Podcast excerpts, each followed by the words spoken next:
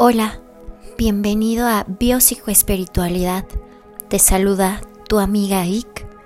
Hoy quiero hablar contigo sobre las cosas que afectan tu energía. Las emociones y los pensamientos están conectados a nuestra mente, generando así pensamientos. Como seres humanos, buscamos la compañía y tener una comunicación afectiva es compartir tus sentimientos desde el corazón sin juicio, sin crítica, sin reclamo, sin control. Solo compartir y proponer.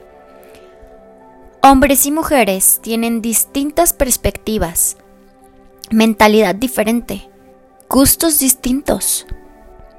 Algunas de las cosas que afectan tu energía son las personas la energía de las personas nos afecta. Es más, a veces directamente te apropias de la energía de la otra persona. Y cuando es una energía de alta vibración, pues es maravilloso.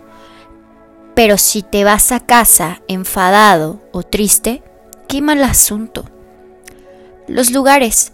Hay lugares que nos conectan con energías geniales, pero hay otros lugares que nos dejan por los suelos o que nos dan mala onda. Las situaciones.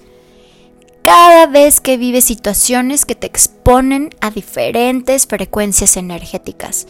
A veces unas situaciones son muy buenas y otras no tanto. Los alimentos.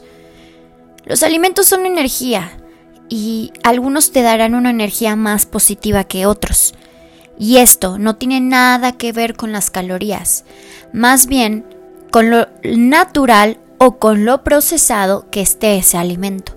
Por ejemplo, en Ayurveda, que es una medicina antigua a base de las plantas, dice que los alimentos tienen diferentes tipos de energía. Y por último, actividades. Hay actividades que te dejan vibrar súper alto y otras no tanto. Está claro que no te sientes igual siendo algo por puro compromiso que algo que realmente te apetece y te apasiona. ¿No es así? Soy tu amiga Ick. Nos vemos hasta la próxima.